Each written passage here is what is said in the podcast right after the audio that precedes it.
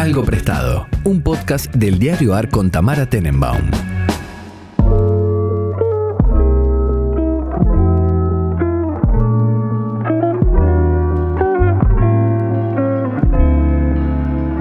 Buenos días, buenas tardes, buenas noches, cuando sea que estén escuchando este podcast. Nosotros estamos en el mismo lugar físico y en el mismo horario a las 16.59 de un día cualquiera con mi amigo personal Gino Singalani. ¿Cómo estás, Gino? ¿Cómo estás, Tamara? Bien. Iba a decir amigues y me di cuenta de que hace- nunca Ah, digo amigues. Entonces Ah. dije, porque yo, yo no lo hago esto. No es real. No, No, digo amigos. no, no gusta decís amigos. amigues, decís Nunca digo- amigos. pero viste que de todos los inclusivos, el amigues es el más utilizado. Mucha gente dice amigues. Sí. Mucha gente que el resto del tiempo no, hablan dice nada. inclusive, Sí. dice amigues. Sí, 100%.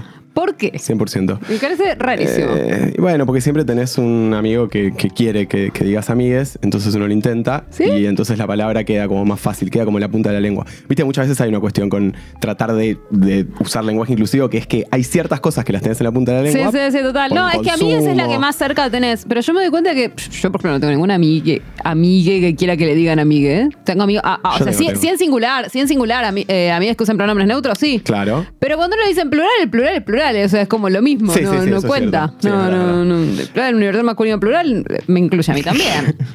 No sé, yo, yo en ese sentido, bien, no, a mí no me bien, molesta el amigos. universal No- masculino. No, pasa nada. Para nada. No es, no es tan grave.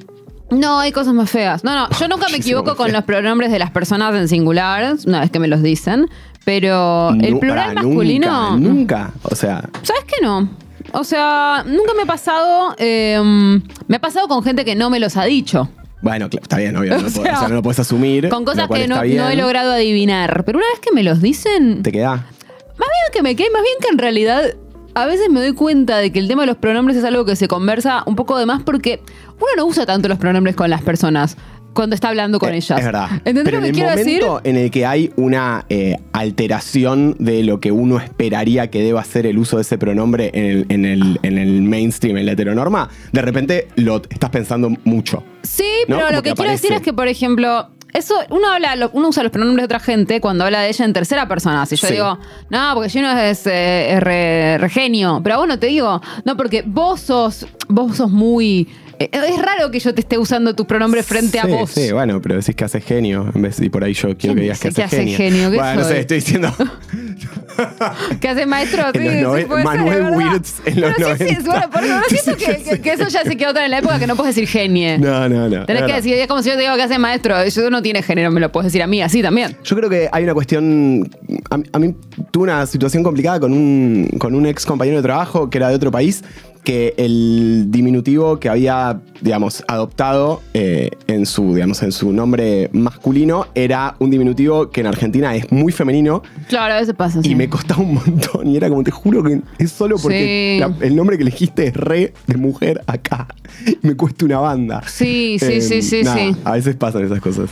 Es verdad, Eh, no, no, no, es que de hecho una, con- una confusión honesta puede suceder y la mayoría de las personas que conozco que no tienen pronombres eh, que uno pueda adivinar no se enojan Sí, si no. la confusión es honesta. Exactamente. Eh, y mu- se enoja muchísimo menos que la gente que no tiene, digamos, un, un pronombre no acorde a su género. No, no, ni hablemos, ni hablemos de, de la gente que por suerte Tumblr ya no existe más, pero cuando había Tumblr y había barbudos eh, Sí, como sí. diciendo Yes. mm, pronombres femeninos. En Yes. fin, así las cosas país. Bueno, ¿qué trajiste, Gino? Eh, che, quiero decir algo. Em, ¿Hay una declaración? No, no una declaración, pero digo, fui a ver la peli de Barbie y post, digamos, escuchar la, la- la- la columna y la Sí. charla que tuvieron con, con Buji, que me pareció súper interesante. La verdad que me llevé una sensación bastante parecida a, a varias de las cosas que conversaban. No me pareció una película para niños ni ahí. ¿Viste? Yo dije lo mismo. ahí. Para mí los hijos de la gente Es se más, deben reaburrir ahí. Es más, ahora por ahí me van a decir pará, no de mierda. Pero la verdad, me parece que hay mucha gente que estaba en la sala que por ahí no entendió muchas de las de los No conceptos y de las chiste. cosas que estaban No, no, pasando. es una película bastante no. Yo no sé. O sea, de La hecho, cantidad de mis veces- amigas me decían, eh, ay, está muy subrayada. Yo digo, mira, si, tu- si estuviera menos subrayada, no la entendía directamente nadie. Bueno, 100%, eso es otra cosa que me pasó, que por momentos, digamos, la construcción, entre comillas, digamos, política del relato, es tan como burda y obvia, digamos, como que, que los conceptos están tan ahí, te los escupen, te los repiten, pa, pa, pa, pa, pa, que me daba la sensación de que estaba escuchando la mano de Filippi. No, yo creo Digamos. que tiene momentos muy inteligentes y, y muy sutiles. y otros que son eh, mucho más on the nose. y- pero porque justamente es una película que es muy inteligente, está muy bien hecha, pero tenía que ser también masiva y entonces Sí. le tiraron unas explicaciones de más. Sí. Inteligente 100%, me, me encantó la película, digamos. No, y es me sutil, encantó. tiene momentos, o sea, me Eh, parece que... sutileza, no sé si- No, yo, yo creo que sí, ¿eh? tiene muchos momentos muy sutiles, o sea, como son chiquitos, pero justamente. Sí, sí. Pero por ejemplo, el momento en que ella se encuentra con una vieja y, y- y dice qué hermosa que sos porque en realidad no aprendió nunca a despreciar la vejez. Eh, o toda la, la conversación sobre qué significa ser humano. Digamos, todo eso es- está bastante sutil y está bien hecho. Eh, después, como hay discursos feministas un poco más adelante, Claro. pero. mm, Sí, como el, No es mucho. cómo el discurso woke, eh, nada, digamos, se convirtió en un discurso inofensivo. Sí, de alguna manera. Lo que por otro lado está bueno porque, bueno, me parece que ahora la tarea que queda es empezar a leer a los que leyeron los wokes, ¿no? Como- Claro. Como, entender de dónde viene todo esto, de dónde Sí. viene todo este consumo por ahí más masticado y este discurso Sí. más masticado. Bueno, ¿de qué estamos hablando en realidad? Eh, Sí, no, yo sé, creo que, que- pareció que finalmente son, gringos y, y- y sus conceptos son un poco más básicos, y, y- incluso en la gente que va a la universidad, digo, hay gente que, Sí, que sí. tiene un nivel de comprensión más básica de las cosas, Ujú. y, y bueno. Pero bueno, así. que esto haya llegado al mainstream va a hacer que por ahí la gente que se creía vanguardia Sí, porque está con el discurso super sí, woke, sí, entienda no. de dónde viene No, esto, no, ¿no? eso ni hablar. No, yo creo que la película tiene momentos que, que- que van incluso más allá de lo woke, que son inteligentes, pero sobre todo tienen que ver con el tratamiento de la humanidad, las emociones y, y ciertas cosas en relación con la feminidad y la heterosexualidad que están bien planteadas. Después tiene otros momentos menos sutiles y entonces... Pero lo que pasa es que es- una película que tiene que ser para todo el mundo. Sí. Lo que pasa es que igual no es para todo No el mundo, para no se entiende mundo, nada. ese es el tema. O no es, para- sea, es como re loco. para Eh, mí es el posicionamiento es re loco, no por nada. Gastaron 155 millones de dólares solo en marketing, digamos, porque la Sí, tenían sí. que llenar sí o sí. Pues yo creo que Sí. si arrancaba esta película sin el hype de, esto de, sí, ¿no? y de comunidad, de la vamos a ver como total. experiencia colectiva, qué sé yo. Yo creo que los primeros 100 que la veían y decían, che, no sé, está medio rara esta película. No, obvio, es que sí es rarísima. Se rompía. A mí, a mí por eso me parece que es buenísima y narrativamente es muy inteligente y, y- y también cinematográficamente. Después sí, es, Cinematográficamente es es re preciosa, rara. eh, y, preciosa. o sea, y es rara y eso es un mérito de la película, eso es parte de las ediciones inteligentes. Yo siento que sí, que no es para chicos, los chicos se aburren en la película. Y por otro lado, lo que también sí me parece interesante y, y que es que, mm, bueno, yo tengo muchos amigos que están muy copados con la inteligencia artificial y que sé yo, que dicen, bueno, porque ahora van a sacar 150 películas así hechas con inteligencia artificial. Yo dije, mira, no, van a hacer una Polly Pocket firmada por Lena Dunham. Todo bien, pero vivimos en un mundo donde la firma todavía importa muchísimo. Porque sin Greta Gerwig, vos y yo no íbamos vestidos de rosa a la Sí, película. Nos 100%. chupamos un huevo, era una película sí. de Barbie. Sí, o sea, Bueno, es que también. y lo mismo pasa con Oppenheimer, digo. Es que ¿sabes qué pasa con esas firmas. IPs? Es muy complicado. Diga, es una IP que no tiene narrativa. No Por es que eso. agarraste el Señor de los Anillos y sobre Tolkien Bueno, no, construís claro, una es, como- es un poco como lo del ego. Exacto, Sí. tipo, tenés que, tenés que hacer algo, tenés que poner a alguien, digamos, que tenga una visión. Tenés Es que poner a alguien que importante. tenga una visión y por otro lado, la firma importa. Vivimos Sí, en un sí. mundo donde las celebridades importan todavía 100%. y, y aunque eso en un momento, o sea, a mí lo que me parece interesante es que eso en un momento era una maldición para el arte y hoy parece ser lo que lo va a salvar. Sí, o sea, de, la automatización, ¿no? Como la idea de la firma. Sí, sí. De- Sí, yo creo que va a haber simplemente diferentes productos culturales, unos que van a, van a tender a la automatización y está, está bien, ponelo, no sé si está Sí, bien, pero bueno, es otra va cosa. a pasar Sí, y sí, después va a seguir habiendo otros que, que no.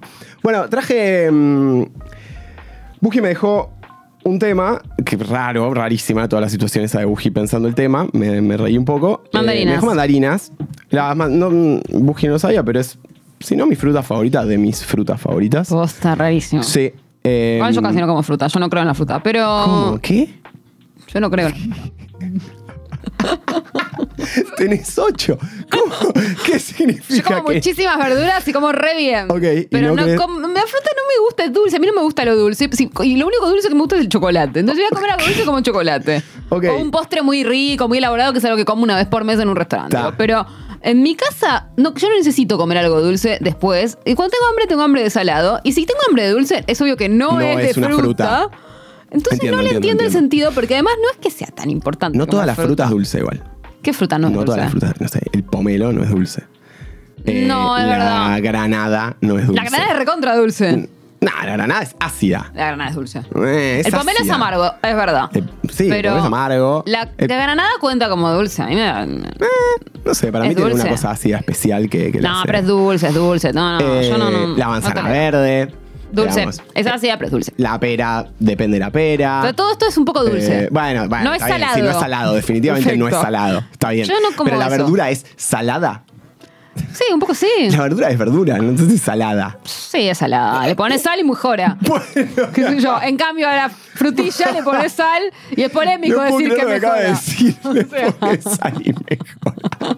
Bueno, me gustan mucho las mandarinas. Eh, alegra profundamente. Es, aparte es una fruta de invierno, con lo cual si no tenían en, en el top Claro, claro, de su eso, mi cerebro la fruta pre- mandarina. preferida, aunque no como mucha fruta, es tipo el durazno, una fruta, Ok, de, una fruta de, de- verano. de verano. Está bien.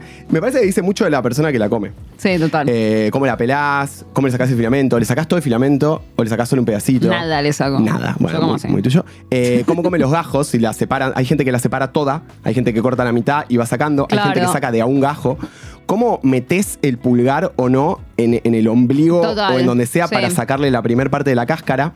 Eh, qué sé yo, nada, me, me- me gusta mucho. No, lo que tiene de cómodo es que es una fruta portable. Eso es muy, val- muy, muy valioso. Es una fruta portable. Bueno, es que obviamente hay, hay reinas de la, de la fruta portable, como la banana, pero todas las frutas son más o menos portables.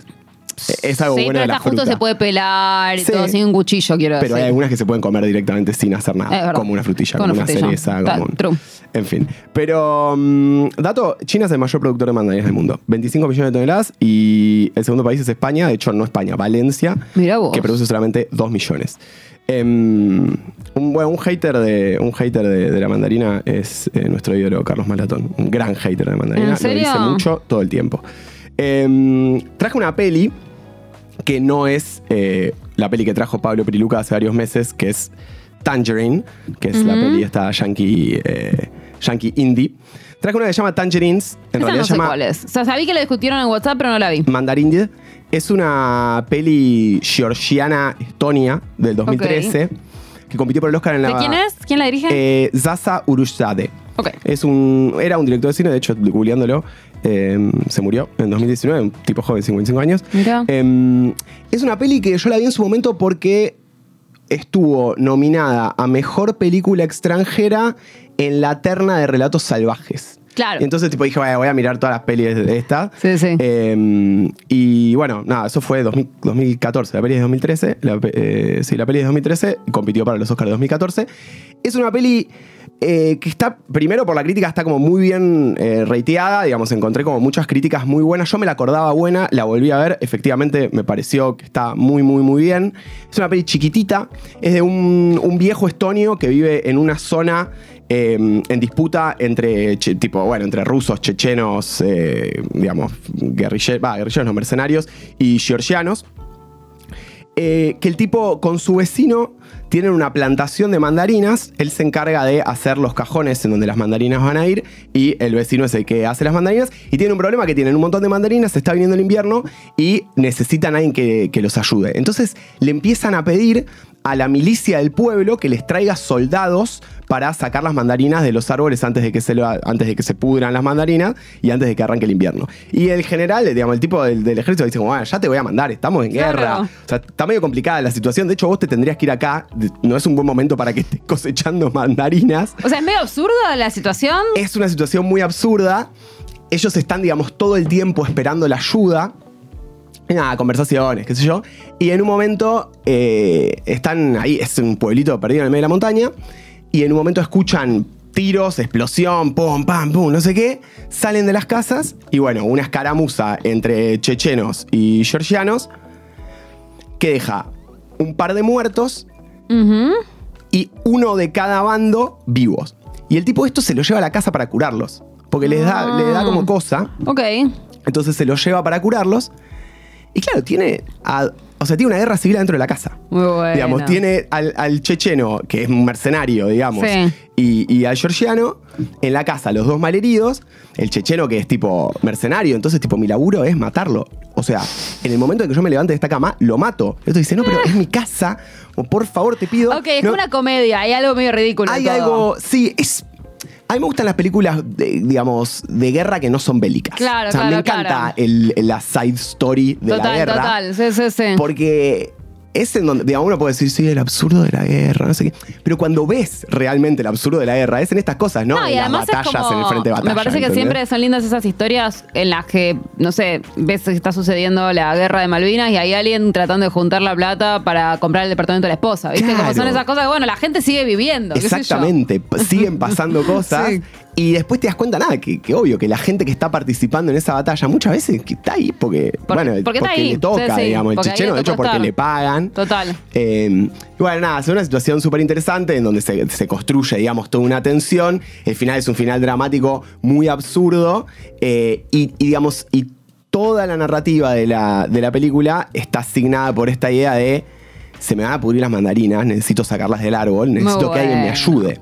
Entonces el chabón como de alguna manera vos decís, bueno, está curando a estos dos tipos porque es un viejo bueno que, que quiere hacerle bien a los demás o porque dice esto me va a ayudar a sacar las mandarinas. Claro, bueno, igual las dos son buenas razones. Las dos son muy buenas razones. Eh, nada, hay una escena muy linda en un momento porque él con el, digamos, con, el- con, con la madera lo que hacía eran los cajones, los, los, los cajones donde van las frutas, los cajones de madera donde van las frutas. Y en un momento, bueno, tiene como cuatro o cinco cadáveres. Entonces se pone con la madera de los cajones de las frutas a hacer como unos, unas tumbit, unos ataúdes, digamos, para los que están muertos porque los quieren enterrar. No. Eh, entonces se dan así como muchas situaciones eh, chiquititas. Es una peli muy linda, eh, se las recomiendo. Yo me la bajé. Me gustó. así, de una. Eh, De Liberarte. Volví, sí, volví a liberarte después de mucho tiempo. Yo Me- estoy habitando Liberarte es un montón, pero yo siempre, yo nunca me fui a Vos nunca te fuiste, siempre hablamos de esto. eh, y estoy sorprendido. Estoy sorprendido. No, ¿De no voy a hacer una apología porque sabemos que no- no, es, es complicado el, el setup, pero qué bien, qué bien. Qué bien. o No, sea, qué bien, todo muy rápido. Hacía, hacía muchos años que Es que claro, no la- mucha, años. mucha gente te dice años. tarda un montón. Siento que te estás acordando de otra velocidad de internet. Eso, eso me pasó. Eso me pasó. El otro día, de hecho, lo hablaba con, con Juan Rocco eh, por Twitter, que aparte acaba de sacar un libro muy, muy interesante. Y estábamos, no sé, él puso algo de como, uh, volví a descargar, qué sé yo, no sé qué. Le digo, boludo, esto es muy rápido. Yo me dice, tam- sí, sí, sí. me pasó lo mismo. Tipo, no me acordaba. Lo me rápido quedé es- en los 300, Obvio. 600 kbps. Claro, que te lo bajás en dos días. Ahora te bajás una cosa en 15 minutos. Te ba- me bajé una cosa de 12 gigas en, No, no, no, sé, no. en menos de una hora, media hora. Tipo, ridículo. Sí, sí, el único problema es que somos la única generación que sabe hacerlo. Sí, 100%. Básicamente. Eso igual también me gusta. Un poco. Obvio, a mí también. O sea, me parece y que es un cuenta- diferencial. No solamente una generación, sino que. Bueno, yo no conozco mucha gente ni siquiera en nuestra edad que lo sepa hacer, lo cual es muy raro porque me parece Es re sencillo. Sí, es raro. Pero viste que la gente, salvo que esté más o menos en tema, Es un bloqueo. Es No como- lo sabe Es como hacer. una especie de bloqueo mental. Sí, sí, tienen 100%. miedo, porque además les explicás y se aburren en la mitad. Sí, Todo también hay una cosa muy de campo minado, que es cierto. Digamos, en una época por lo menos era campo minado, como que te podías bajar cualquier Sí, cosa. pero ya está, ya se no te pasó llenaba de eso. virus, qué sé yo. La verdad es que ahora me parece que eso es mucho más complicado. Si tenés una Mac, aparte, más complicado. Me- o sea, menos difícil esa Bueno, tenés una Mac igual. Yo tengo una Mac, ¿cómo no? ¿Es una Mac? O sea, Mac hace mucho que no veo. Ok. o sea, Ah, ok. Tamara está mirando un logo de Apple gigante Claro, claro, claro. enfrente de su cara. Sí, sí, ahora lo vi. Brilloso, Pero tenés- la bueno, pero que tiene todo, todo lleno de stickers igual, reconozcamos que en, Ah, vos toda la- considerás que las, las Apple No, no, no, no, no eran los modelos que tenía vistos últimamente, entonces hasta que no me Ah, mostraste ok. el logo no lo vi. ¿Sentís que está ultrajada stickers? No, no, está bien. perfecta, está perfecta. ¿Pero ¿Cuántos años tiene esa computadora? Menos de dos. Ah, es muy nueva, medio, es mira. muy nueva. Pensé que era más vieja. Eh, sí, nada, eso eh, ta- no es un problema. eh, no sé, bajen cosas, qué sé yo.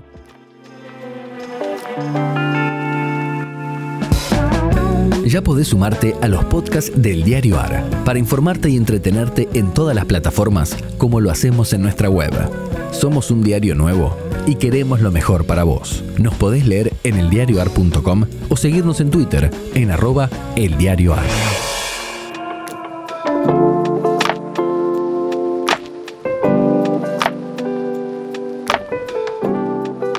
Traje otro tema Que sería que. nuevo, viejo. Mira, vamos a decir viejo porque no es viejo, pero.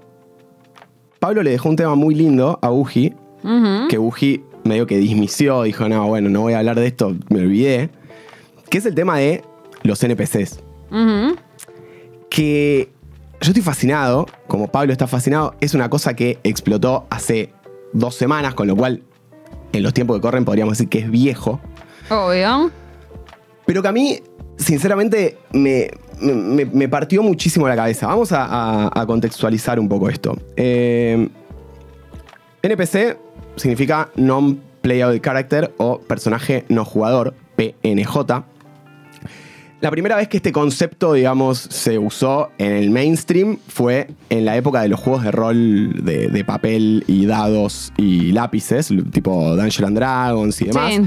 La primera mención a un PNJ o a un NPC es de una de las primeras ediciones del libro de reglas de Dungeons and Dragons de 1975. Ah, no, no. Y básicamente lo que define a un NPC es un personaje que no está siendo controlado por el jugador Sino que está siendo controlado, en el caso de los juegos de rol, por el máster, ¿sí? Recordemos que Sí. los juegos de rol son unos juegos en donde uno encarna a un personaje y juega, digamos, con sus amigos o con desconocidos, y hay una persona que es la que lleva la historia y que te pone en situación Pero en donde vos tenés que... una pregunta. Sí. Las veces que yo jugué, nunca jugué con NPC. ¿Eso es normal? Siempre hay NPCs. O sea, ¿Sí? todo lo que hace el máster es un NPC. Ah, O sea, si vos hablas con el no tabernero, dice. Claro, claro, si vos claro. hablas con el tabernero, Perfecto. estás hablando con un NPC. Tenés razón, Sí. tenés razón. Por ahí nunca me lo dijeron con esa, Es, un, con es esa eso. Vos, vos sos un PJ o un PNJ. Perfecto, personaje listo. jugador, personaje no jugador.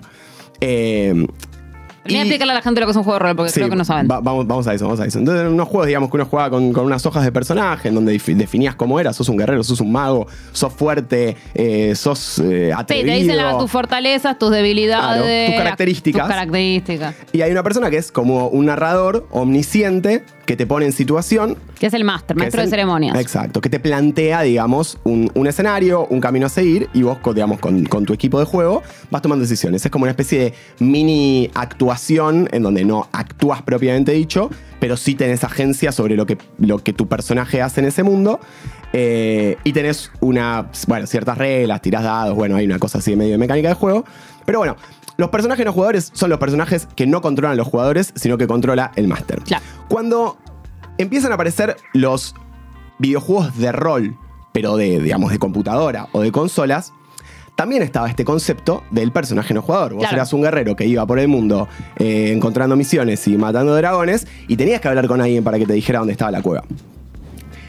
En ese momento, y durante muchísimos años, era muy rudimentaria la lógica de estos personajes. Tenían tres o cuatro líneas de texto, se movían siempre de la misma manera, estaban parados siempre en el mismo lugar.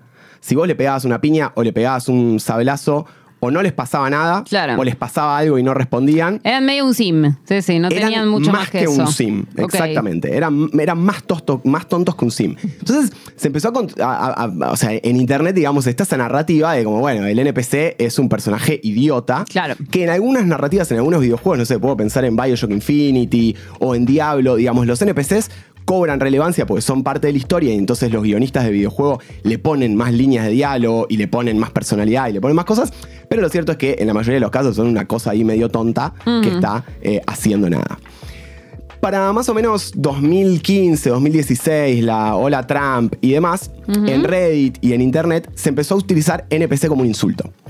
Ah, Y sí, NPC ahora no, lo- lo vi esto. ¿Lo viste? Como Sí. que. Ahora entiendo que lo vi. Se, sí. usa, se usa también un meme que es muy, muy particular, tipo un, un dibujito de internet es un personaje que tiene como una cara muy neutral, digamos, que, que se llama Wojak.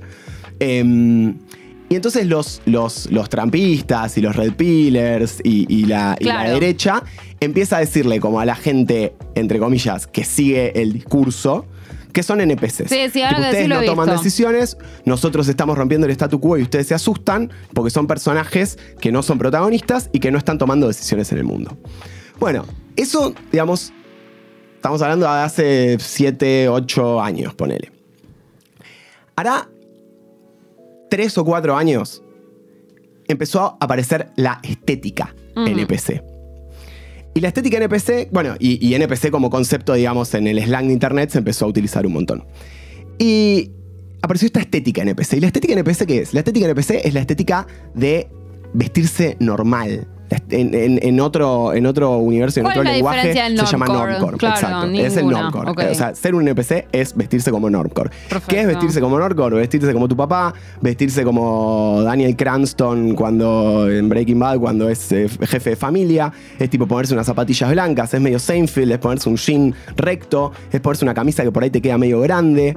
Eh, es vestirse como nunca jamás antes te hubieras vestido. Claro. Y de repente se vuelve cool. cool en internet y entonces aparece como esta estética NPC. La idea un poco es no destacar, no, no usar colores estridentes, no usar estampas, eh, usar ropa grande, porque algo interesante de los NPCs es que el modelado 3D de Claro. un NPC es machoto, Es entonces como que sí, una sí, forma sí. así como siempre medio bolsa de papas. Entonces es usar ese, esa, esa, esa estética y esa lógica y esa morfología, digamos, de la ropa que hace que te veas como una cosa. Eh, y entonces se volvió cool y bueno, nada, todas las últimas, las últimas colecciones de todas las marcas que valen más de 5 mil dólares la prenda usan esta estética, ¿no? Como todo grande, baggy, negro, blanco, eh, como cuadrado, como toda esa movida. Entonces, nada, el concepto NPC fue comiéndose partes de la cultura y partes de la cultura digital. Y el sumum y el, el- el momento, digamos, de, de explosión de esto es esto que le dejó Pablo o que le, le propuso Pablo a, a Uji y que, y que ustedes tocaron muy rápidamente, muy brevemente eh, la semana pasada, que es el challenge de TikTok de ser un NPC. Ah, Esto lo viste, o sea, perfecto. seguro que en Twitter te cruzaste con alguna cosa y La verdad dijiste, que cuando no- hasta que no me lo mostró Pablo, no lo había visto. Es el tipo de cosa que evidentemente no consume Tenés la un gente de Twitter mi muy bien círculo. curado, está Sí. muy bien, me parece muy bien por tu salud mental. Creo que es, es válido. No, o sea, válido. sí, hay cosas que, que- O sea, en Twitter lo tengo muy bien curado. Siento que podría haberlo visto en TikTok, pero paso menos tiempo en TikTok que otra gente, entonces. eh. Paso tiempo en TikTok. ¿Pasás igual. tiempo en TikTok? Mira. Sí, consumo no- nada más. No soy Sí, usuario sí, activo. pero consumo muy TikTok. Por eso, pero consumo cringy. como que aprendí a consumirlo y me doy cuenta de que me divierte más que Instagram, entonces lo consumo. Ok, bien, bien. Pero bueno, me lo Em, tendría que haber cruzado ahí no me lo Te crucé. lo tendrías que haber usado ahí, está bien, tenés tu TikTok también muy curado. Yo, digamos, TikTok lo desinstalé porque era una, una falopa mala y dije, no, esto no es para mí. Em, así que me crucé, digamos, con las reverberancias de esto en otras redes sociales. ¿Qué es el challenge de, de TikTok? Bueno, hablemos primero de TikTok. TikTok, eh, plataforma china de contenido corto, ultra recontra popular, viral como ella sola. La gente construye audiencias a lo loco, pero tiene un solo tema. No te paga. No, te- no se paga, ¿no paga TikTok? No, o sea, vos, vos como TikToker tenés, pues obviamente hacer tus, tus negocios, tus- tus pero no hay claro. tipo un revenue share por nada. Claro. Y hace relativamente poco sacaron una cosa que es un mecanismo, y acá es donde todo se empieza a poner interesante, es exactamente el mismo, el mismo mecanismo y exactamente el mismo concepto que usan las páginas de streamers eh, porno, digamos, de, de webcam girls. Sí. Que es la idea de el regalo. Ah, me encanta. Puedo hacer un es, regalo a vos- claro, vos comprás, digamos, con plata real tokens Sí. en TikTok. Y esos tokens los podés usar para comprar regalos. Y esos regalos se los podés dar a un TikToker o a una TikToker solamente cuando ellos están haciendo vivos de TikTok. Es un Ah. mecanismo hermosamente perverso de, in- de interacción y de engagement que te deja atado Claro. porque la exposición que esa persona tiene que tener para hacer unos mangos en TikTok es, Es constante, muy claro. hardcore, es constante. Entonces, Pero el regalo le llega en forma de dinero directamente. sí, sí, o sea, al TikToker le llega en su, en su cuenta bancaria. Te llega un toque de plata, Sí, listo. te llega plata. Fin, es plata, plata. es plata, Tipo, listo. literalmente plata. En la, en la interfaz, digamos, en el mecanismo de interacción de la aplicación, yo te mando unas flores y vos en tu stream Perfecto. recibís unas flores. Listo. Y como todos los streamers, o sea, cuando ves un youtuber o un, un twitcher que tipo está haciendo un stream y alguien se suscribe al canal, dicen, eh, loco, gracias por suscribirte a mi canal, no sé qué. Como está esa Exacto. cosa de romper un poco la cuarta pared, bueno, Total. en las redes sociales está, está rota, digamos. Sí. es que, em, pero como de interactuar y, y darle un reconocimiento al otro que está en el otro lado. Mm. Pero como en la vida todo se trata de poder, eh, o todo se trata de sexo, o todo se trata de las dos cosas, eh, en TikTok empezó a aparecer un challenge en donde, en general, chicas, en general, chicas bastante lindas, juegan a ser un NPC. Es decir, no tienen voluntad, no tienen agencia, Ok. se ven como que están, digamos, en un movimiento oscilante constante corporal que, que las hace parecer literalmente un bot. Claro. Y solamente reaccionan Cuando les mandan algo. cuando alguien les manda algo. ¿Sí? Claro, ok. Raro. es rarísimo. Y para, Es ellas se enteran todo. en el momento cuando eh, les Sí, entra. claro, porque el stream, digamos, ellas ven que alguien les manda algo. Perfecto. ¿No? Entonces, eh, bueno, esto se, se puso, digamos, se puso se, se volvió popular en particular por una chica llamada Pinky Doll, eh, que es una chica francesa, preciosa, tipo, preciosa. Eh, buscar. que explotó, digamos, en Twitter y fue como que todo el mundo vio que eso estaba pasando. Obviamente en TikTok empezó a pasar mucho antes, solo que Obvio. nosotros, los normies, nos enteramos después. Eh, y bueno, nada, entonces la dinámica se da, se da de esta manera, ¿no? Como yo te mando algo y qué sé yo. Y entonces hay un juego de poder maravilloso en donde vos básicamente estás a través de plata y con una interacción haciendo que otra persona haga algo. Sí, ¿no? sí. Eh, y los regalos son, está bien, yo no creo que TikTok haya tenido un diseño particularmente eh, pensando en esto, pensando claro. en este caso de uso, eh, eh, pero hay mucho tipo, eh, heladito es un regalo. Entonces, Ah, tipo, claro, claro, sí, sí, eh, sí, sí. un sí. panchito es un Sí, regalo. sí, sí. Un chupetín. Claro, un claro, regalo. claro, claro. Un rayito es un regalo que básicamente las chicas hacen como si les dieran una- un picanazo. Un picanazo, claro. Qué miedo todo. Es muy, muy, muy, muy. eh, Es terrible, Muy, muy eh. particular. Acá en Argentina eh, hay, una, hay una chica, una TikToker que es streamer, digamos, y se metió en TikTok para hacer esto, se llama Tita, que lo hizo y bueno, y también, obviamente, recibió muchísimo hate de mucha gente y demás. ¿Hate y por después, qué? Por eso, después hizo un video explicándolo que estuvo buenísimo, que se comió cruda, se comió cruda a, a un montón de gente.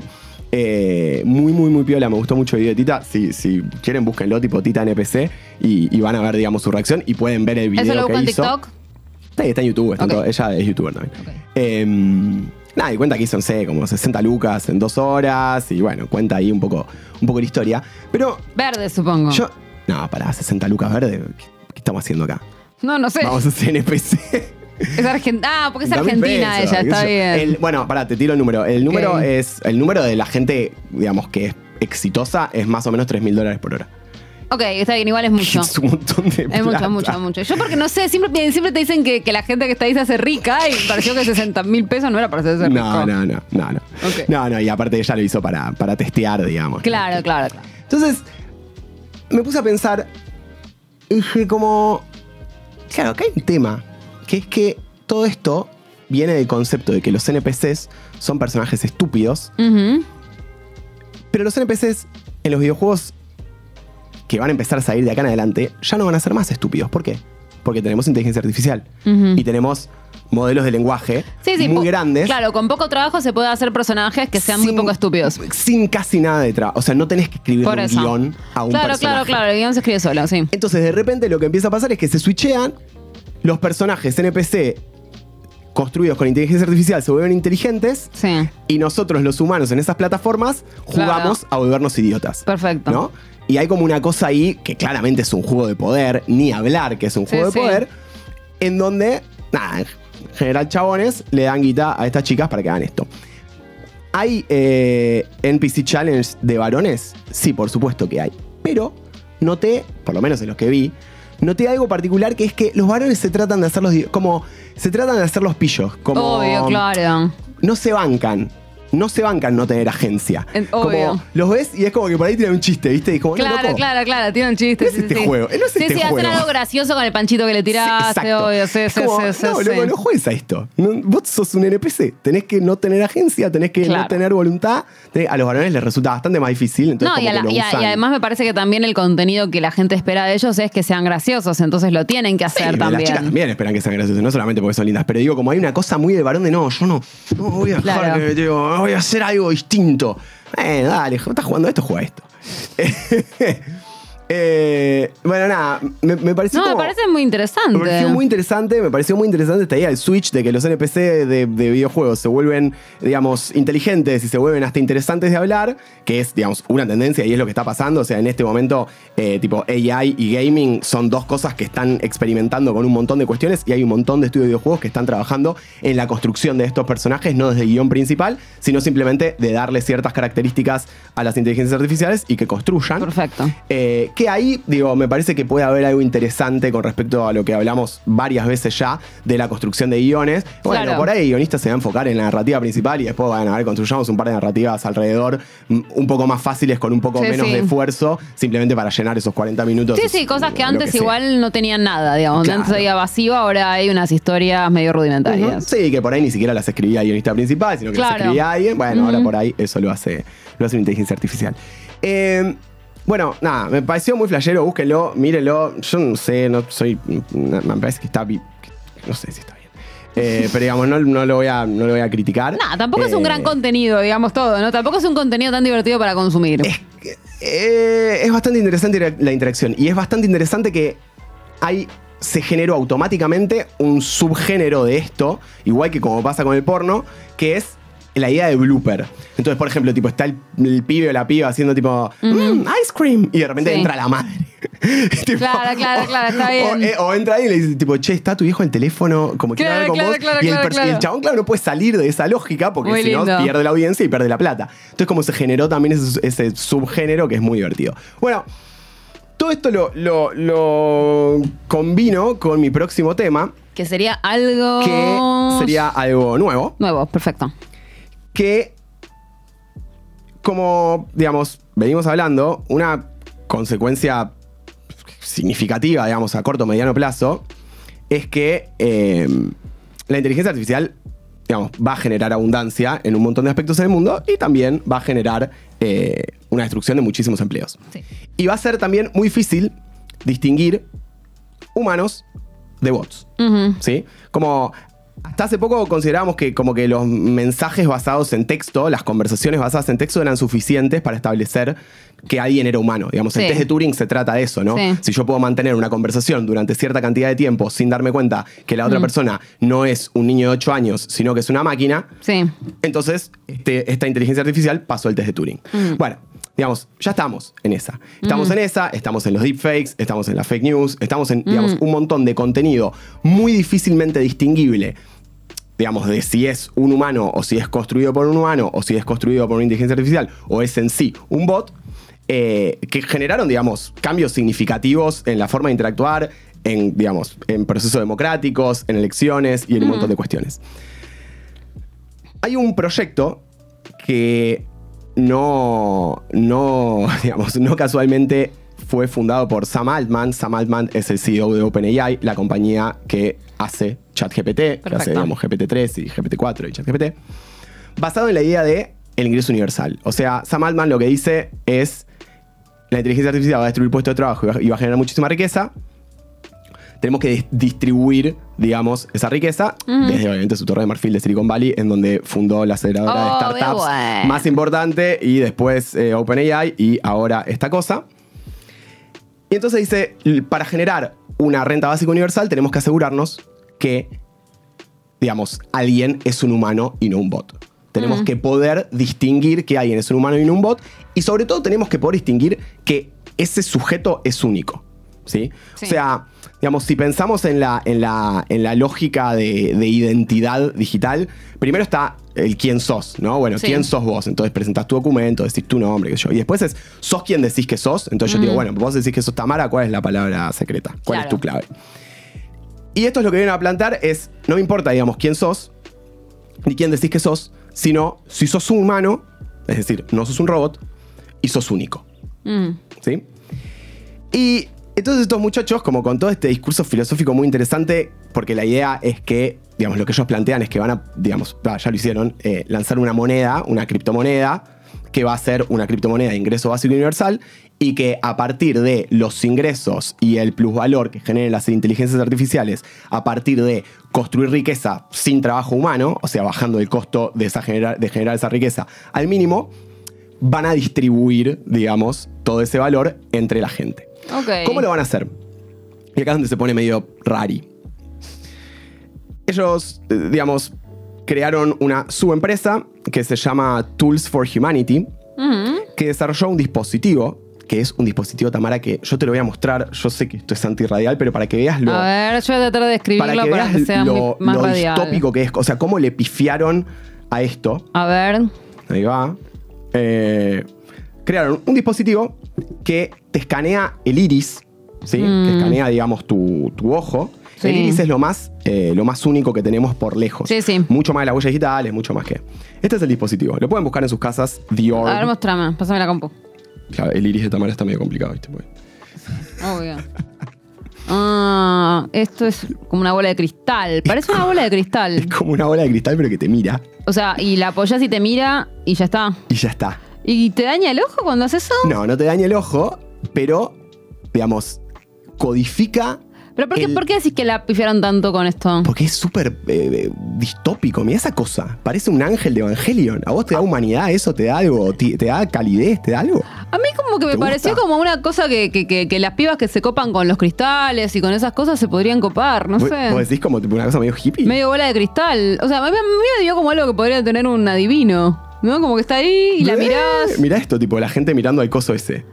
A mí me parece No, bastante. yo siento bueno, que. A mí que- me parece que va, ¿eh? Quiero que la audiencia. Nada, Búsquenlo. ¿Cómo- cómo lo pueden googlear? The Orb, como de órbita, ¿no? The O- Orb. eh, Tipo ORB, The Orb. El proyecto se llama eh, WorldCoin. ¿sí? La idea es esto de como de, de- de prueba de humanidad. Sí.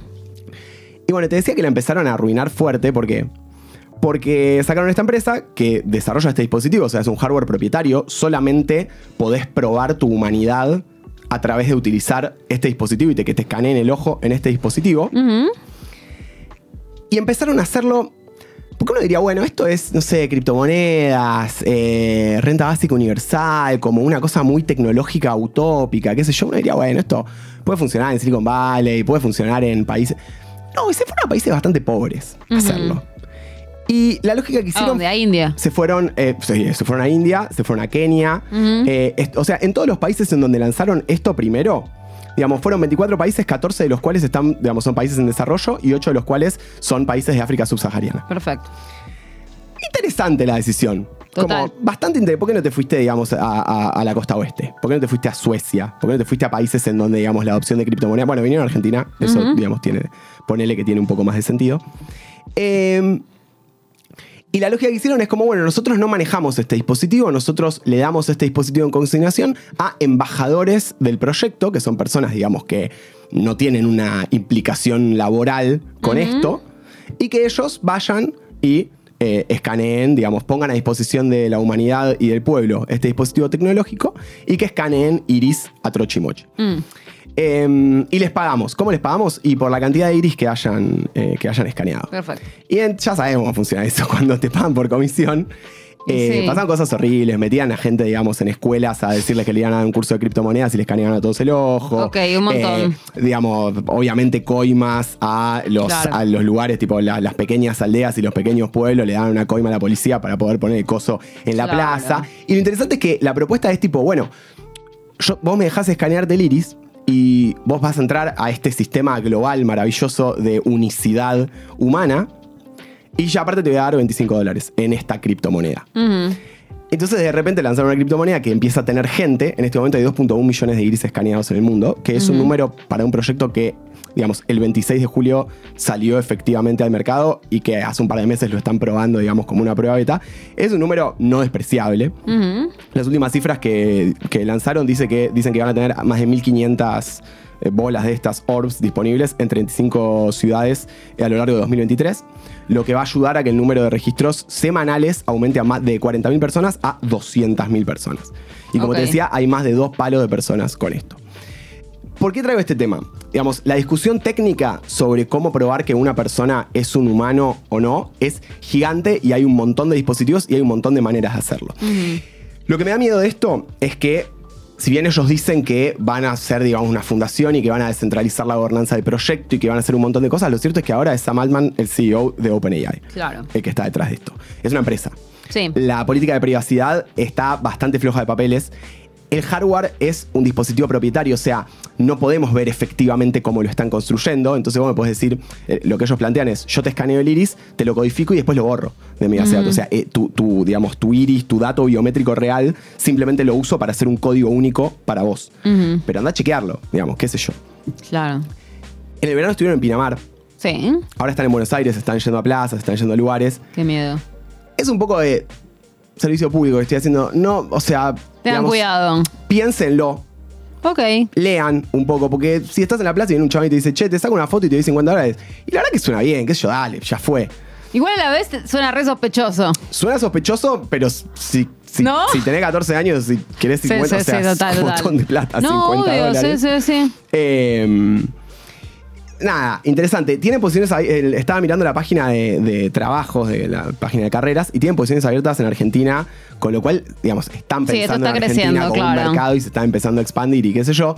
Simplemente lo planteo, si van a uno de estos lugares, ya saben que yo, tipo, me pueden decir criptobro, me pueden decir te- tecnotópico, lo que quieran. eh, pero con los datos biométricos está bueno tener cuidado, porque una vez que uno entra a una base de datos, no, sabes qué salir, pasa claro. y, no, y no puedes salir. Y la verdad es que tu iris es lo más único Hmm. que tenés. Suena una boludez, pero fuera de No, joda, no, está es bien. lo más único que tenés. Bien, me parece bien. Entonces, bueno, nada, hice como toda una cosa, ¿no? Como los NPCs idiotas a los NPCs humanos que parecemos idiotas a chequear si los humanos somos humanos o somos bots a partir de escanearnos el iris, ¿no? Como toda una cosa ahí medio circular. Me encantó, muy interesante. Bueno, cuiden sus iris entonces. Yo tengo lentes de contacto igual, por ejemplo. ¿Pueden leerlos con lentes de contacto? Yo calculo que sí. Tienen que haberlo Sí, eh, no, pensado. de- esto. resuelto. Esto lo tienen que haber pensado. A menos que tengas unos lentes de contacto tipo de, de gótica, tipo Claro. Blanco, con fondo blanco, tipo Miley Manson. Claro, claro, pero siento que no. Sí, tienen que haber pensado Sí, este tema. Creo que sí. Bueno. No sé. O si no, quién sabe, quizás la próxima sea comprarse unos lentes de La contacto. próxima revolución ahí está, tipo la contracultura. Sí. Todos con lente de contacto, me encanta. Ojalá. Bueno, voy a googlear igual, porque me interesa si tuvieron que optimizarlo. Sí. Bueno, yo para traer algo prestado, traje este libro muy bonito que se llama Caja 19.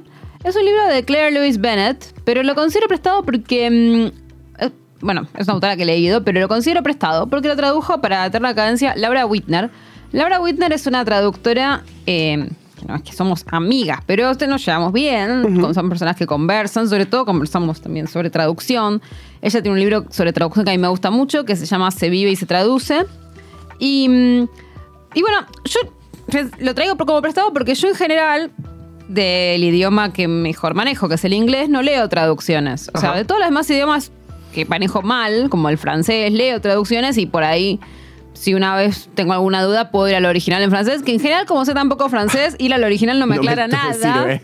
No me sirve para nada. Pero bueno, lo tengo, existe, qué sé yo. O sea, tengo la posibilidad de ir y chequear la palabra original y al- o sea, tengo un mínimo conocimiento para hacer eso, pero no para leer un libro en francés entero de ninguna manera. Y, mm, y el único idioma que sí, que sí puedo hacer eso es el inglés y no suelo leer traducciones entonces, pero cuando sale una traducción de, de Laura, sí la leo porque, mm, bueno, porque justamente como me, me parece una muy buena traductora, siento como que me sirve leer traducciones de ella. Eh, también leo, leo a veces traducciones de Inés Garland, de eso, de traductoras que conozco y que, que quiero ver qué, qué hacen ellas. No voy al original a ver qué hicieron, ¿eh? no, no es eso lo que hago. Voy a, a- a ver cómo fluye la traducción, qué giros aparecen que a mí no se me Sí, sí, ocurrieron. no, no cómo- estás chequeándolas, digamos. No, estás no, no, disfrutando no, no. esa mediación. Es que también, bueno, yo estoy muy en contra en general de criticar traducciones. O sea, la mayoría de la gente que critica traducciones no sabe de lo que está hablando. Eso primero, nunca. Van a escuchar aparte un montón de gente que critica traducciones de idioma que no habla, cosa que me parece fascinante. Eh, o sea, yo muchas veces puedo ver un. por- porque y realmente no entiendo cómo dicen, no, porque la traducción es pésima. Y yo digo, ¿cómo sabes que el libro no es pésimo? Si no lees italiano. Claro. O sea, esa es la pregunta, como, pero eso es rarísimo.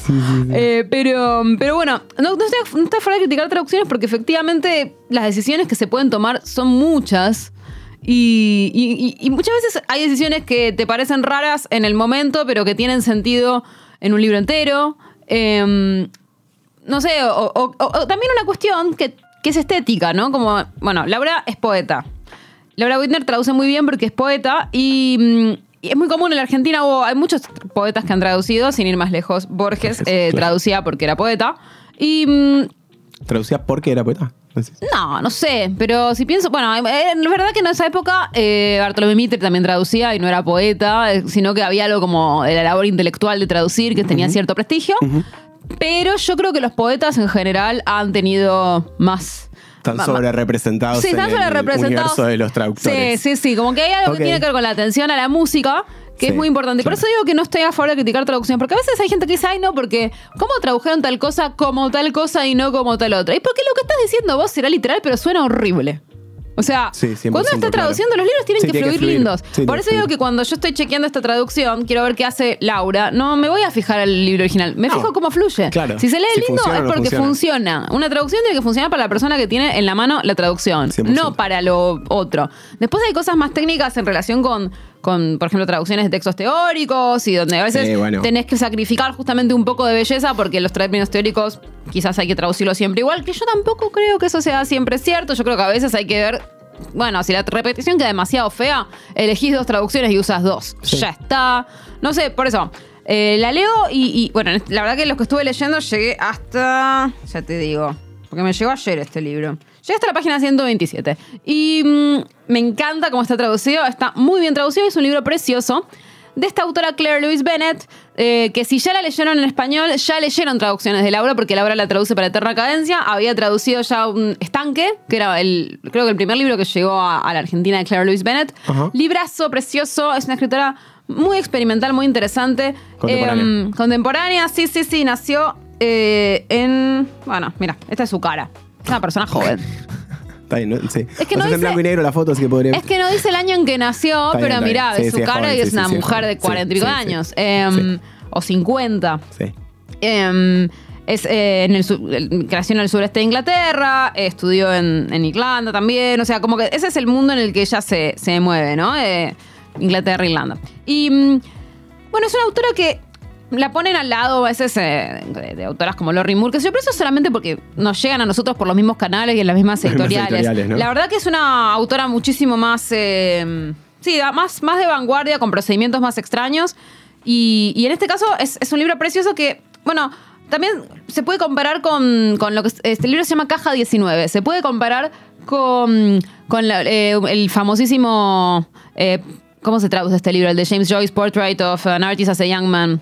Retrato, de- retrato de un joven artista, ¿así lo traducen? Mm, Bueno, quién sabe. Eh, retrato del artista adolescente. Adolescente. Ahí está. Porque justamente lo que narra aquí Claire Louise Bennett es la historia de una chica que está en su último año del secundario y está por rendir los exámenes preuniversitarios que se dan ahí en Inglaterra. Y, mm, y es como que empieza a, a- descubrirse como escritora, a partir de un profesor que la ayuda y todo, pero sobre todo como lo que narra el libro es cómo, em- empieza a formarse la subjetividad de una escritora. En ese sentido es, es- como muy interesante. Lo narra aparte de eso, con, recursos bastante curiosos, bastante, para mi gusto, eso, eh, literatura de vanguardia, en el sentido que empieza con un montón de páginas sobre cómo, se, cómo es la experiencia de leer un libro. Y ella dice, cuando leemos un libro, empezamos siempre por la... O sea, nuestra atención va eh, directamente a la página izquierda, ¿no? Sí, Que eso como es cierto. sí, obvio, occidental, digamos. Eso es así. Claro, cuando ella lo dijo, yo dije, bueno, porque este es un idioma que se escribe de este lado para allá. Cuando ¿Qué lees en hebreo, hablando, de hecho, abrís el libro Sí, sí. así. Claro. Pero después entendí que igual ella, o sea, podríamos hacer la misma reflexión al revés si uno leyera en hebreo, porque lo que ella se está preguntando es. Por, por la atención que uno le dedica a esta página, a la que está a la Versus- izquierda, ves una que le dedicas a la, a la- a la derecha. Bueno, que ella dice que es menor. Es y es verdad. Sí, O sea, sí, sí. como- Lo pienso también en el diseño de interfaces. O sea, es- siempre pones, digamos, todo a, A lo importante a la derecha, izquierda, la exacto. porque es donde la, el- la mirada va. Exacto. Si piensan todos los, los botones de login, registrarse, siempre encima están a la izquierda. arriba, a la izquierda. arriba, arriba. Bueno, esto es lo mismo, como que ella decía, le dedicas atención a la página izquierda, entonces cuando llegas hasta acá, esta parte, la parte de la página derecha, que al final ya le prestaste tan poca atención y solo te das cuenta de la poca atención que prestaste cuando pasas la página y ya sacás y dices, no entiendo nada, tengo que volver. Hermoso, hermoso, Hermoso. Bueno, pero ahí está lo que decíamos, la fluidez, ¿no? Como que el, el- Exacto. el acto de leer un libro no es solo de consumir Exacto. el contenido, sino la experiencia de que te Exacto. pase o no te pase. Y, y- y en esa experiencia pasan cosas que no. que, que- que intervienen en el modo en que uno asimila la información, pero que no son controlables ni conscientes. Y de hecho, eh, me causaba mucha gracia que ella decía eso como, bueno. Volvemos para atrás y, y- y ahí lo entendemos, pero no podemos, primero no podemos evitarlo, es algo que, que- que Claro. sucede, cómo Sí, se sí, nos va sí, acabando la, la atención. Por otra vez, algo incontrolable, porque los libros no se diseñan pensando en eso, por supuesto. Y, y por otro lado también, ella decía que eso tiene que ver con la, con la idea de que cuando leemos un libro queremos pasar la página. O sea, nos divierte a, pa- a pasar páginas, avanzar, sentir que nos movemos hacia adelante. Es lo que, lo que no te pasa con el Kindle. Exactamente. Que es lo único que el Kindle Sí, no resolvió. totalmente, Como, como necesito, te pone la barrita esa, pero la barrita esa no me ella sirve nada. que el movimiento de la página te sirve para ir hacia adelante. Pero bueno, pero también genera esto de, De que hecho- el último párrafo de la página derecha nunca lo entiendes bien. De hecho, pasar la página te da aire. Exacto. Te da aire real, físicamente, sí, tipo, sí. hay aire. Le- respira la vista, pasa sí, algo. Bueno, el libro empieza con 15 páginas de eso, te diría, que vos decís, ¿de qué se va a tratar este libro? O sea, por eso digo que en ese sentido son recursos de Me gusta, vanguardia. me gusta. Porque después entendés que la que está hablando es una adolescente. Obviamente también hay un recurso de vanguardia que es que esta adolescente tiene como si bien hay un estilo conversacional en el libro, es un, es- es- tiene un vocabulario y una forma de pensar que es obvio que no es de un adolescente, pero esos son recursos, no importa. Y, y nada, y entonces ahí vas, vas, vas viendo como en la vida de esta chica las cosas que le pasan son tan importantes como los libros que va leyendo. Es el libro que más otros libros menciona que leí en años, básicamente. Está todo el tiempo hablando de como, o sea, lo que le pasó la semana pasada son estos siete libros que leyó, digamos. Y, y después también hay como. Ah, es un momento de la vida, ¿no? Como, como consumir la, la realidad a través de, a través de la literatura. de la literatura, la Y- música. de- exacto, por eso. Está muy bien reflejado eso. Como que de verdad le voy a, ah, le voy a dedicar 10 páginas a esta novela que estoy leyendo. ¿Por qué no? Si es lo que más me importa en este momento. Y, y después también tiene algo que es muy lindo, que es que hay- como, como eso, como la formación de la mente y de los vicios de una escritora que, que- que a mí me, que me dedico a esto también. Me resultaba como muy, muy iluminador, porque a mí por lo menos me, me identificó mucho. En el momento de la de los trabajos en grupo, y, y decía que, que el, el problema de hacer trabajos en grupo es que vos mismo terminás haciendo las cosas mal. Porque, como una cosa es que, porque como no te animás a tirar, digamos, si vos tirás una idea buena, a nadie le gusta, porque en fondo tu idea buena es mucho menos buena de lo que vos crees. Entonces la gente la discute, qué sé yo. Entonces vos por las dudas terminás tirando igual la peor que tenés. ¿No? Como Claro, para no claro, molestar. para no joder, para no, claro, bueno, listo, dale, vamos ¿No? a- Entonces como que Sí, ella, sí, ella la es- fricción. Exacto, y ella hablaba de, de- típico, de decirle al profesor, no lo puedo hacer sola. A mí me pasa un poco lo mismo, que es que me resulta mucho más fácil trabajar sola que trabajar con otra gente. Sí, obvio. Eh, pero entiendo que, por ejemplo, en, en todo lo que es vocaciones científicas o de. Hay, hay algo ahí que, que igual el grupo te suma otras cosas que vos no estás viendo. Sí, cuando la, cuando la construcción de lo que estás haciendo no tiene que, tanto que ver con el punto de vista propio, sino con algo externo. a vos. Exacto, con O sea, resolver la problemas. ciencia. te- Sí, sí, hay o vos estás exacto. observando un fenómeno y va, mejor que haya seis ojos que dos. la Cuando se verdad. trata de resolver un problema, es obvio que las perspectivas Claro, suman. claro. Pero en otros casos, cuando estás escribiendo una novela, a veces no te suma tanto, la Es verdad. verdad, Entonces, 100%. después, igual también depende, porque en realidad muchas veces le contás a alguien un problema y te, eh, que tenés que decir no, porque. El final me parece un bajón porque está pasando tal cosa. Y si le cortás antes, ah, mira, no se me había ocurrido. Sí, es verdad que igual te puedes sumar. Pero bueno, habla como de cómo se va formando la subjetividad de una persona que en el fondo va a dedicarse a algo muy solitario y que entonces es una persona a la que le cuesta hacer, le cuesta brillar en un trabajo en grupo, digamos. No sé, como es muy lindo lo que Armando. Y lo último que les cuento es que se llama Caja 19 el libro porque ella está como trabajando en un supermercado.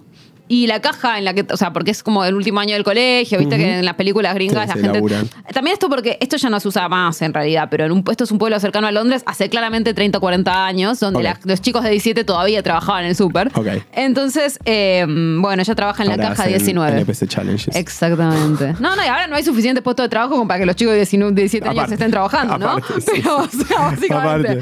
Pero bueno, Ah. esa es su caja, la caja 19. Y, mm, y bueno, va a haber un, un tipo que le regala un libro eh, que a ella le cambia la vida, porque la ve siempre leyendo ahí en el súper. Bueno, nada, es muy bonito, la verdad. A mí me encanta, o sea, llegué a la mitad más o menos. Y estoy bastante fascinada. Y les digo, yo que no suelo leer traducciones y que además muchas veces digo, bueno, me lo regalaron, voy a leer la traducción. Y en la mitad digo, no, no soporto esto. Lo estoy leyendo traducido con mucho placer. Así que vale la pena. Eh, Claire Louise Bennett, caja 19, traducción de Laura Wittner, edición de Eterna Cadencia. Pueden ir a la feria de editores a comprar lo que empezó en estos días. Ahora, ¿no? Está haciendo. So- o- Sí. ¿Sí? ¿O este fin de semana? ¿Este ¿Fin de semana o.? No sé, bueno, Yo siento que sí, ya vi está pasando, stories. está pa- vi stories, stories. pero, como- pero como te conozco a tantos editores, por ahí están armando los stands. O sea, Claro, claro, claro, totalmente. Pensé lo mismo. Por ahí están Siento armando. que debe empezar el fin de o- semana, O por ahí, para, o por ahí son las jornadas profesionales. Porque Claro, viste claro. que eh, la feria de editores, igual que la feria del libro, tiene primero lo que son las Sí, sí, la jornadas. previa. Pero, pero para, vamos a decir a la gente la fecha. 3, repasamos 4, una papel, 5 pero- y 6 de agosto. Empezó o sea, empezó hoy, Empezó perfecto. Así que hoy, Bien. bueno, vayan este fin de semana. Bueno, cuando Sí, ustedes está bueno. escuchan el podcast va a ser el 5. Pero vayan a, a- a- a- a ahí y las pueden comprar ahí. Después, si no, igual la interna cadencia se va a conseguir. Y es una novedad, así que se va a conseguir facilísimo. Buenísimo. Che, me quedé, eh, nada, me quedé fascinado con algo, que es que nos quedamos con la edad de esta chica. Sí. Y eh, te, te quise asistir, entré a Wikipedia, no estaba la edad, entro a Google, no estaba la edad. No está en ningún lado. Y empecé a entrar y encontré una entrevista en donde ella dice que no dice su edad. No te lo puedo Lo cual creer. es fantástico porque nos hizo caer en su, en su trampa. ¿Por qué lo primero que quisimos decir era la edad de la chabona? No sé. Yo porque quiero saber en qué época vivió, Bueno, en pero, realidad. ah, pero no nos me dimos cuenta en qué época, como listo, Sí, contemporánea. veo la no sé, foto está y acá. por lo que leí la novela Pero me me- dio la sensación de que una mina de 50 porque es como que la adolescencia que eligió contar es una adolescencia en los 90. Me encanta. Pero- ya, ya la quiero, como ¿Por no. qué no dice la o sea, edad? ya la Esa quiero. coqueta. Tipo, nos hizo caer en su trampa, como me parece No puedo creer lo coqueta que es que no dice la edad. Me Bueno, parece genial. espectacular. Bueno, yo Me voy a dejar de decir mi edad también. Es mi nueva costumbre. Pero ya la dijiste una vez, ya está listo. Sí. Ese es el tema. Ya está en internet. Ya está en no se internet, puede sacar de se internet. ¿Viste como la base de datos? En fin. De hecho, Ma- María Morena en un momento tampoco decía la edad o la, la- hizo algo muy bueno que en realidad que era que la mintió varias veces y ahora en internet hay tres o cuatro y ya no sé. Eso, eso hay que hacer. bien. Hay que empezar a mentir y que circulen cuatro. Sí, sí. Eso es lo más cerca que se puede llegar una vez que ya dijiste Pero una. es muy fácil igual calcularla según lo que escribió y con quién hablaba y los, sus personajes de su libro. Sí, obvio. No, no, o sea, podés mentir de margen de más menos Sí, 5. más menos no cinco, podés mentir más. 100%. ¿Qué tema le vas a dejar a. ¿Quién viene? Eh, le voy a dejar a Ma- Malena, ¿no? ¿Malena? Malena, creo Sí. que Malena. Eh, le voy a dejar césped. Césped. Sí, césped, eh, césped. Tipo pasto. Verde. Pasto. Sí. Césped. Ok. Césped. ¿Qué Bueno. ¿Te gusta? ¿Qué sé yo? Yo nunca sé que, si que me gustan o no me gustan los temas. Siempre traen cosas sí, simpáticas, ya así que me parece está bien. bien. Dale. Césped para Malena la semana que viene. Con Gino nos veremos en un mes, más o Así menos es. una semana. eh, y el resto en una semana. Besis. Chau.